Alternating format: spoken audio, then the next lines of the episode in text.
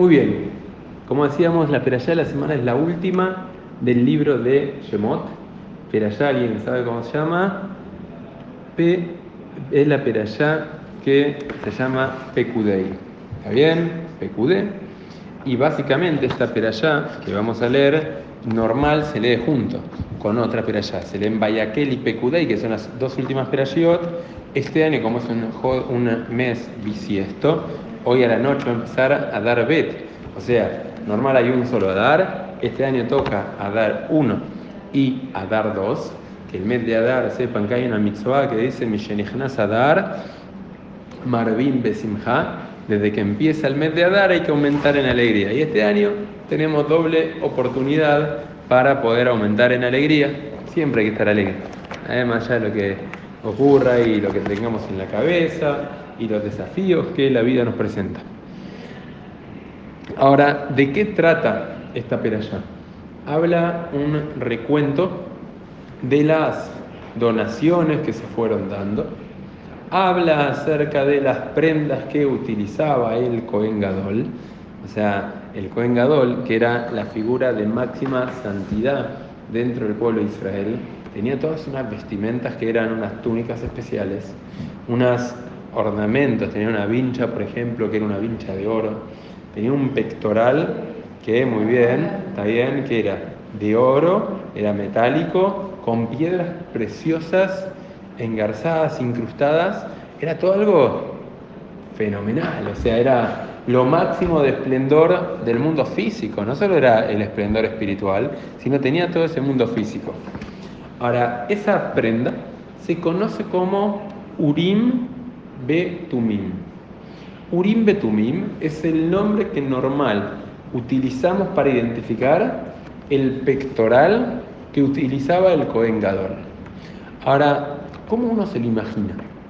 No, más allá de la imagen, a veces la tenemos, a veces no, uno se imagina que uno podía ir y preguntarle al Urim Betumim lo que uno necesite.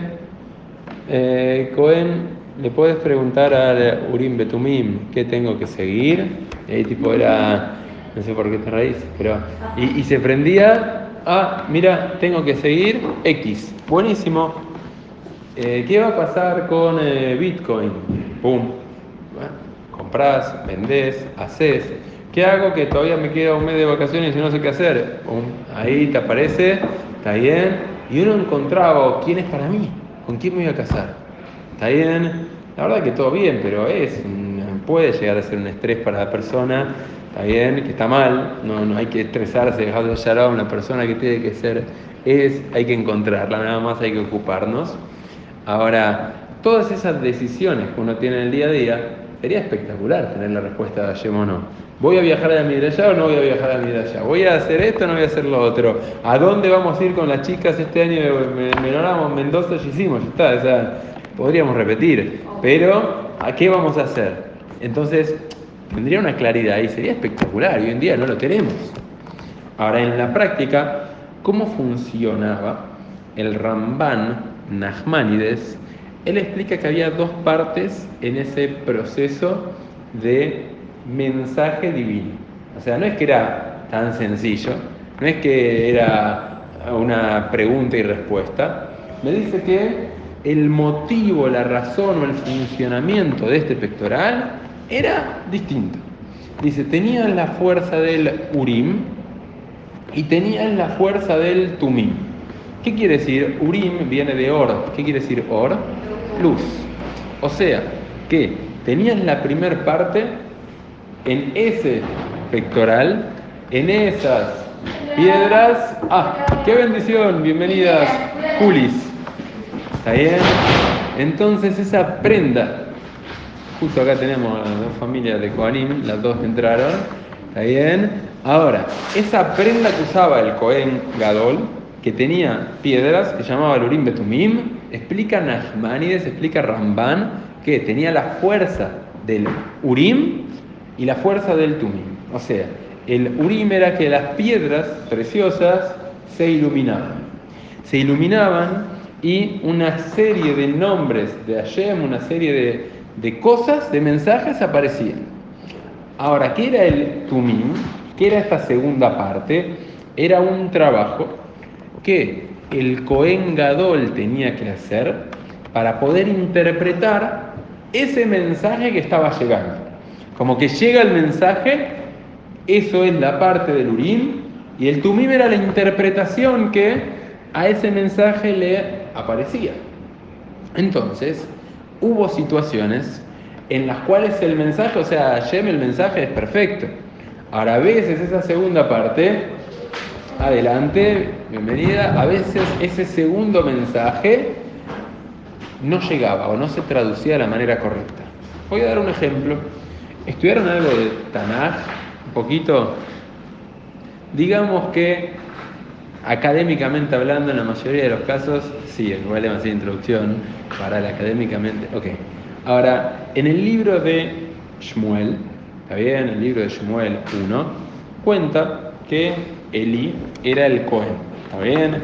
Era el Cohen, estaba ahí en el Mishkan y de repente ve a una mujer que estaba llorando, estaba a los gritos y Eli, que era el líder, la autoridad, el episodio, lo vamos a escribir el episodio, después lo vamos a explicar.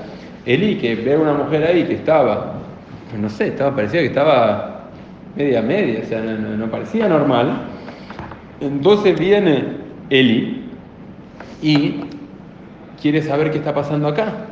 Entonces, con el Urim Betumim, con esta prenda, ve un mensaje y él ve que se prenden ciertas letras y él le, dice a la mujer, pero ¿cómo vos venís borracha? Le, dice el Tanaj y es explícito, ¿cómo vos venís shikora borracha al Beit HaMikdash o al Mishkan en su momento? Viene la mujer y dice, yo no estoy borracha, yo estoy haciéndote fila porque quiero tener familia, estoy hace muchos años casada y no tengo familia y quiero tener un hijo.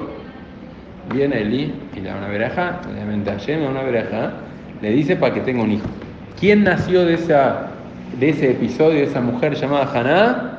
El profeta Shemuel, que fue uno de los máximos profetas, fue el profeta que le tocó elegir al rey Shaul, fue el profeta que le, eligió, que le tocó nombrar a David, y un montón de cuestiones, una de las personas más santas que hubo en el pueblo judío. Ahora, ¿cómo puede ser que Eli, o sea, todo bien, vamos a hablar en lenguaje, que era un animal, o sea, ¿cómo decir borracha salí de acá? Estaba haciendo tefilá, estaba, ¿qué pasó? Él consulta qué hacer, cómo proceder con esta mujer que estaba ahí en el Urim Betumim.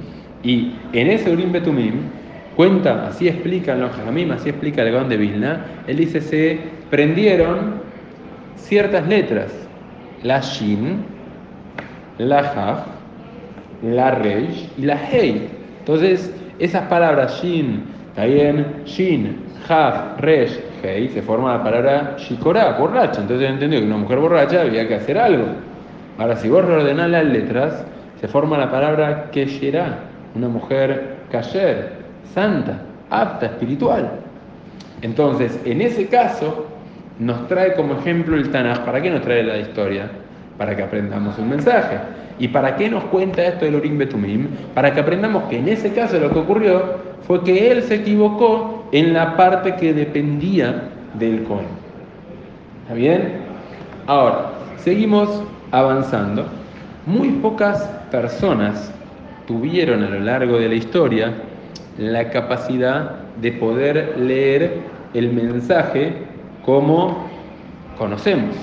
Hay otro episodio, también de la vida del profeta Shemuel, más adelante. Entonces, el profeta Shemuel, como dijimos, ¿a quién nombra como primer rey de Israel? A Shaul. Shaul comienza a gobernar, Shaul es una persona importante, tenía el porte de un rey, sí, elegancia, muy capaz, y recibe una misión. La tarea que él tenía que enfrentar era destruir al pueblo de Amalek. Hoy en día nosotros no entendemos lo que es Amalek. Amalek entendámoslo como el mal por el mal en sí. Hacer daño por dañar. Eso fue Amalek. A Israel salió de Egipto y viajaron cientos y cientos de kilómetros solamente para atacar. O sea, no tiene sentido todo bien, pero ¿alguno entiende lo que está pasando en Europa? ¿Entendemos algo de lo que está pasando? ¿Cómo puede ser que haya un eh, ejército atacando a otro país, a poblaciones civiles? No se entiende nada. Es el mal por el mal. Entonces, la mitzvah, hoy en día, ¿podemos cumplir la mitzvah de destruir a Malek? No. ¿Por qué no? Si hay mitzvah de la Torah. Porque hoy en día no podemos, la forma de cumplir esa mitzvah hoy en día es eliminando el mal, el mal que hay en el mundo, el mal que hay en nosotros. ¿Está bien? Vieron que a veces nos da ganas de tirar tal vez comentarios o hablar mal de alguien. ¿Qué ganas hablando mal de alguien? ¿Está bien? La verdad, no ganó nada, pero me la dejó picando, yo qué sé, justo me, me agarró. Bueno, es un poquito de Malek que puede haber en nosotros y que hay que eliminar.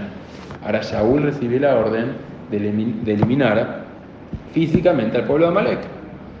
Entonces va a la guerra con Amalek, prepara el ejército, va, lucha, gana la guerra. Hay cosas que no entendemos, hoy en día no, ni entendemos la lógica de una guerra, pero una guerra que encomendó a Kadosh Baruj que encomendó a Shem. Gana la guerra y lo que hace Shaul es deja al rey vivo y deja el ganado, lo más importante, que eran los recursos naturales más importantes, los deja para él, para Amisrael. Cuando llega Shaul, cuando llega, perdón, Shemuel, el profeta, viene y él, digamos que cuenta el Tanaj, el profeta Shemuel estaba en su casa, estaba en su hogar, y de repente Hashem le dice, Shaul falló. Y le explican lo que pasó. Entonces viene Shemuel, eh, no creo que haya estado en la cama, pero tiene que ir especialmente, va hasta donde está el campo de batalla, y llega Shaul y le pregunta, ¿qué pasó acá?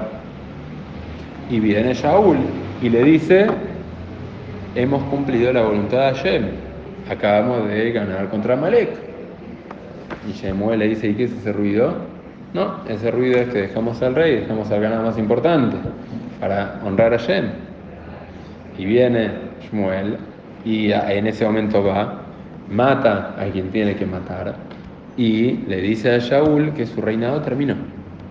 Viene Shaul y en ese momento se pone mal, lo intenta detener a Shmuel y le dice, pero el pueblo me pidió que sí, que no, lo agarra y le rompe la túnica a Shmuel, llorando amargamente, ¿cómo, mi, reinado terminó si hicimos la voluntad de Hashem?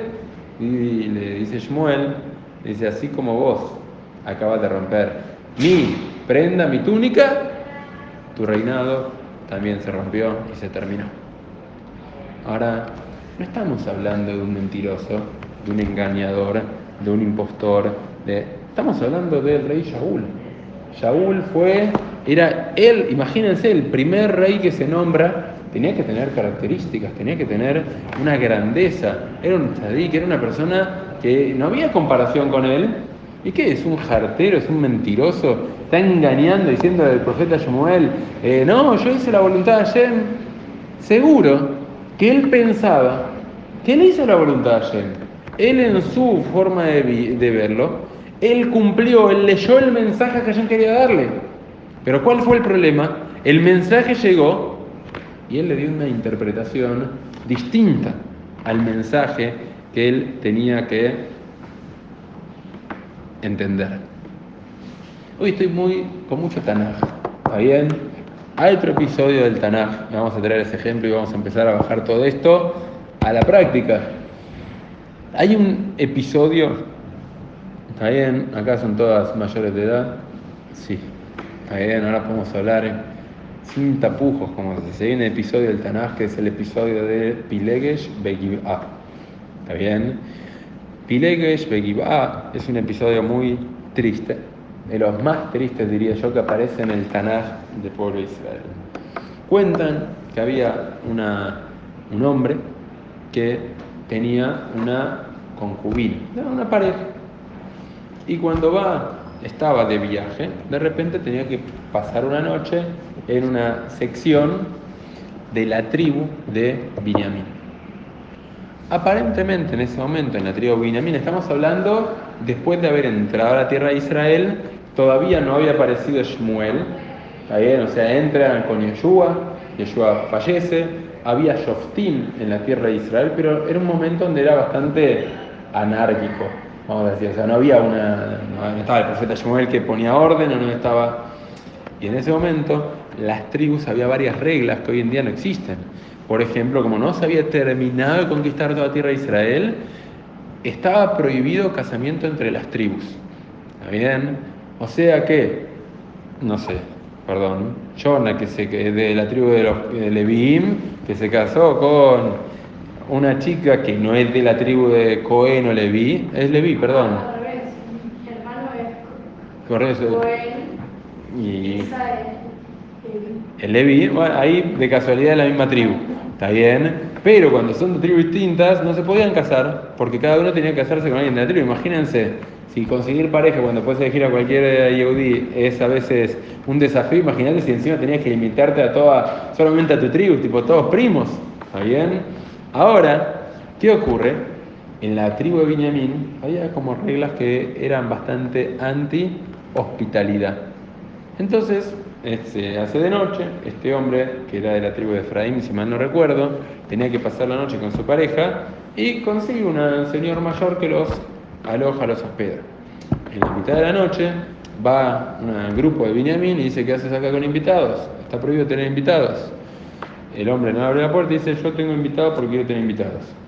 Que sí, que no, y dice, mirá, los vamos a matar a todos, o echar todo de la casa y entregarnos a las personas estas, o vas a tener problemas. Que sí, que no, que sí, que no, cuenta el Tanaj, que hacen un acuerdo. Te entregamos a mi pareja, viene una persona esta, te entregamos a mi pareja, pero déjenos a nosotros tranquilos. Bueno, dale. Y así fue. Entregan a esta pareja. Ah, Es un episodio de desavisé, durísimo. Ahora peor, no se preocupen. Entregan a la pareja y así fue que ellos salvaron su vida. A la mañana siguiente, cuando abren la puerta de la casa, durmieron o no, quiero creer que no, está bien, la mujer esa estaba ahí en la puerta y había fallecido.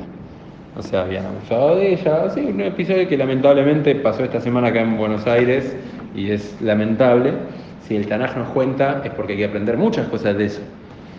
Entonces ahí, básicamente sin entrar en detalles, este hombre se enoja mucho y manda un mensaje bastante fuerte a toda la tribu de Israel diciendo esto fue lo que hizo la tribu de Benjamín.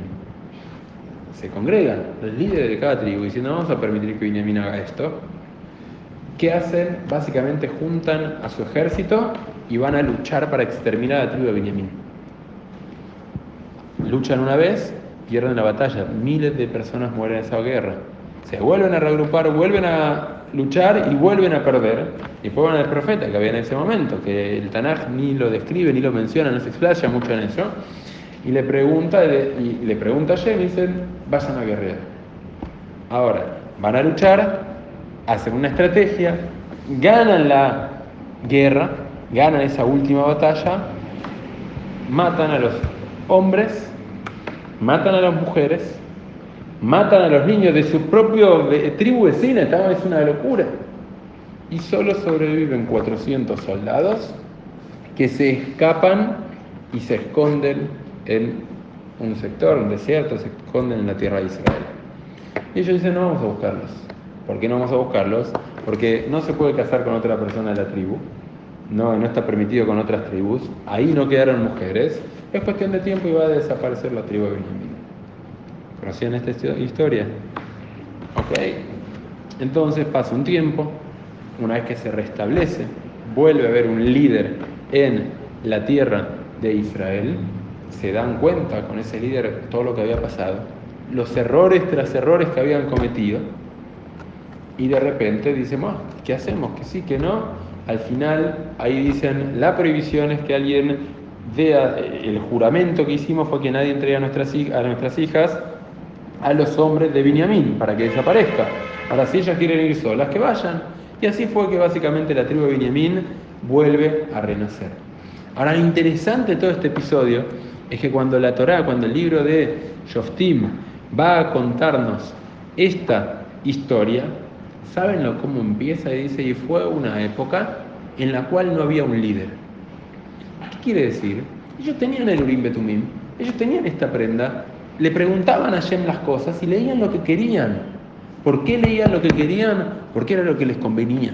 Porque era, venía tal vez ese líder que estaba en ese momento y le preguntaban, veía y no tenía esa capacidad de interpretar y leía lo que quería leer. Y finalmente fíjense lo que el Tanaj nos cuenta que ocurrió, un error trágico, error garrafal.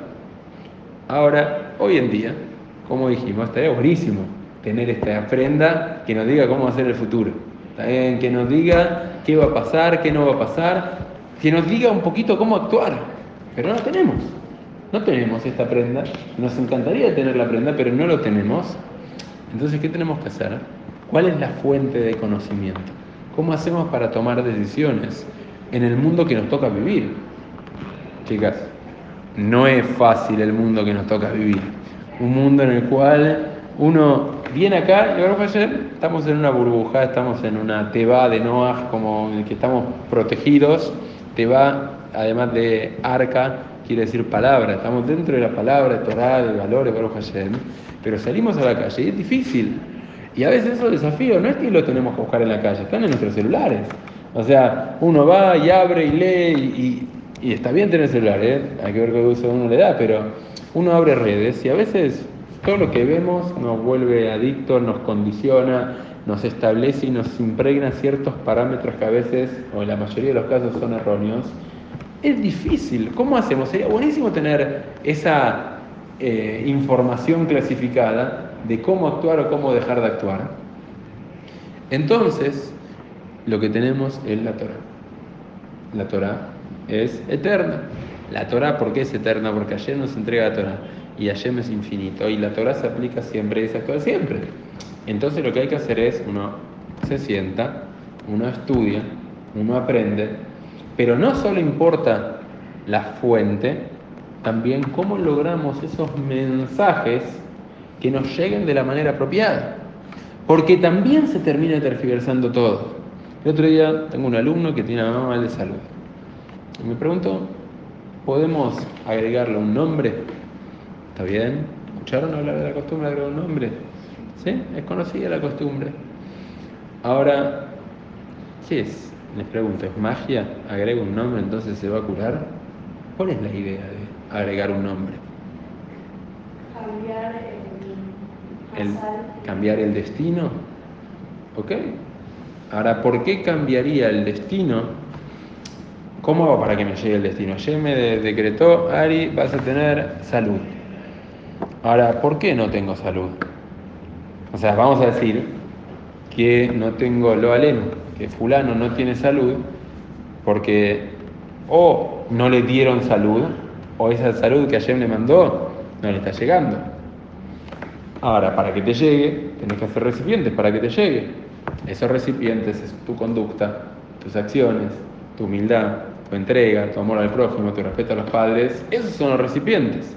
Entonces, antes de preocuparme si ayer me está mandando o no, ¿qué voy a fijarme? Si tengo bien esos recipientes para recibir todo eso que ayer me quiere dar, si nuestros padres estarían dispuestos a, dar todo por nosotros, bien, y papá daría todo, lo que tiene y lo que no tiene, obvio. Yo por mis hijos lo mismo. ¿Y por qué ayer va a ser diferente? Entonces, antes de ver, che, cambiemos el nombre, que es como, bueno, alguien está muy mal, cambiemos el nombre. Antes de ver eso, fíjate cómo hacer teyubá o crecer para que si tengo mal recipiente lo pueda arreglar. Le pregunté a Rab el otro día, le dije, Rab, tengo tal situación, me pregunta por cambiar de nombre. ¿Qué le sugiero? Me responde dos palabras, tefilá, teyubá. Punto, no me dijo cadena de Teilim. Está bien, vos decís, ¿por qué no cadena de Teilim? Seguro que sirve leer Teilim, pero sirve cuando vos te comprometés, cuando vos te preocupás por la persona, no cuando lees como un loro. Ahora, ese mensaje, ¿qué pasa? Hay gente que dice, che, ahí está mal de salud, sí, tenés que darse de acá. Y claro, se me darse de acá a mí, y voy a ponerlo para lo que yo quiero, y voy a poder hacer una obra porque yo de... Y claro, al final, si uno no lo hace de la manera apropiada, y uno no estudia de la manera apropiada, al final puede ser que haya unos más del mensaje, pero la forma de leer ese mensaje puede llegar cualquier cosa. ¿Cómo hacemos para saber cuándo es verdad, cuándo es mentira? Es un desafío. La clave es utilizar, y lo que voy a decir es un secreto fenomenal, y es muy sencillo, es utilizar el sentido común. Ayer, ayer nos dio un regalo que se llama sentido común. Hay cosas que de repente les duelen, les parecen injustas, o, o situaciones, o cosas que uno sabe que me hace ruido. Y a veces, ejemplo, está bien, un día de semana o un fin de semana, y de repente, imagínense caso hipotético que van a ver alguna serie que les gusta. ¿Está bien? Sea en, cable, que Muffy no usa en cable nunca, sea Netflix, sea HBO Plus, sea Disney Channel, ahí tenés Marvel y otras cuestiones. ¿Está bien? Y vas a ver una serie. Y viste la serie y mañana al día siguiente tenés un compromiso. ¿Está bien? Si les pasó alguna vez, puede ser casi hipotético, así teórico. Y de repente, eh, quiero despejarme todo el día, quiero ver algo, para descansar un poquito, ya eh, facultad, trabajar, va para directora, todo, ya diciendo, bueno, tengo mi recreo. Y de repente empiezas a ver, no sé, 11 y media y 12 y media termina, ya está, ya es como un horario lógico para poder dormir entre 6 y 8 horas como los jejamim, los sabios recomiendan para recuperar energía. De repente viene y te dice, y, viste, la serie están hecha de tal forma que termina cada capítulo un suspenso terrible y el próximo episodio empezará en 5, 4, 3 y vos en ese momento decís, che, estoy re cansada, la verdad que no tiene sentido, mañana sigo, pero no sabes cómo, pero de repente ya empezó el otro y, ya estás ahí metido. Si, las, si la- el sentido común que es el regalo que Hashem te dio, lo estás. Callate que empieza el segundo episodio. No, agarra, usalo para tomar esa decisión. Cuando estudiamos Torah, hay que hacer lo mismo. Una vez compra cualquier cosa. Está escrito que cuando alguien tiene hambre, come lo que le des, no importa, pero eso es basura, no importa, lo come igual. Espiritualmente pasa lo mismo. A veces terminamos comprando cualquier cosa que nos venden. Y es un problema, porque uno come. ¿Qué pasa cuando tenés hambre? Ejemplo, ¿eh? Tienes mucha hambre, de repente hay un bol así gigante con ensalada de, no sé, lechuga, tomate y pepino. Es sano, no importa, cómanlo bien, que no tenga bichos y ya saben las leyes. Ahí lo comiste todo, y a los 20 minutos, ¿qué te pasa? Tenés hambre de vuelta, porque eso no te va a llenar. Está bien, si quieren saber cómo una ensalada puede llenar, hablen con un nutricionista, pregunten, no pasa nada. Pero eso no te va a llenar, por lo menos esa ensalada es nutritiva. Cuando vos recibís Torah, llamémoslo, o adulterada o mal interpretada, porque no hay mala intención. El profeta, el rey Shaul no tenía malas intenciones. A veces en el mundo hoy sí, a veces sí. Pero el profeta Shaul no tenía malas intenciones. Entonces cuando vos vas a recibir algo, tal vez vas después toda tu vida haciendo algo que es erróneo y no te das cuenta. Por eso hay que estudiar con profundidad, hay que aprender, hay que saber, pero no hay que dejar nunca, si algo en la lógica te dice, no, esto es medio raro. ¿Saben ¿Cuántas veces hacemos lecturas, sea Teilim, sea Perek Shirah, o sea un montón de cuestiones? Si parece magia, lee esto y va a pasar tal cosa, eh, ayer no juega, ayer no juega a los dados, como dijo Einstein en algún momento, no es todo tipo, ya está, va a pasar. Ahora, como les expliqué antes, ahora viene, empieza hoy a la noche, Rosh Hodesh Adar, ahí en donde, como dijimos antes, el Purim es más que Yom Kippur. Y el mes de Adar es un mes para especial, con alegría, con una fecha tan importante como Purim. Entonces, es un momento para hacer tefilá. Y de hecho vamos a estudiar más adelante. En, Yom, en Purim es el día para hacer tefilá. Hay una alajá, hay una ley que dice, Kola poshet yado, no tenimlo. Todo aquel que te pide, tenés que dar. Por eso se llama Matanot Leavionim y, y se da acá el día de Purim. Ahora, si ayer me pide que yo a todo el que me pida le dé, si yo le pido a él, me va a tener que dar también, porque no va a pedir algo que él no hace. ¿Se entiende? Entonces, es un momento para aprovechar y tal vez ahora Rosh es un momento para pedir, pero nu- nunca crean en soluciones mágicas. Tefilá no es, bueno, Hashem, para este Purim quiero que aparezca la persona indicada, que se terminen todos los preparativos para el casamiento, que la facultad me guste y que me vaya bien y que sea fácil, está bien, y que venda mucho y que deje mucha plata y que, y que, y que esto es Yahud, no es en la lista de regalo para, ya, si- eh, entienden la analogía.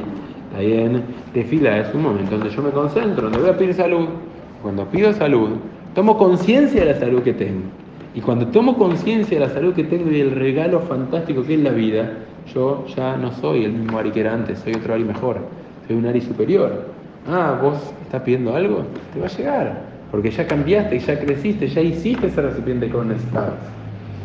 Pero el punto, ¿cuál es? Lo que estaba diciendo es, vamos a volver, Urim, Betumim. Los mensajes están. Ya, el, nos quiere dar todo, para eso nos entregó la Torah. Entonces tenemos que lograr conectarnos y que el mensaje que recibamos sea el mensaje correcto. Pueden hacerlo y aprovechemos este regalo magnífico que es el sentido común para poder siempre tomar decisiones correctas y apropiadas.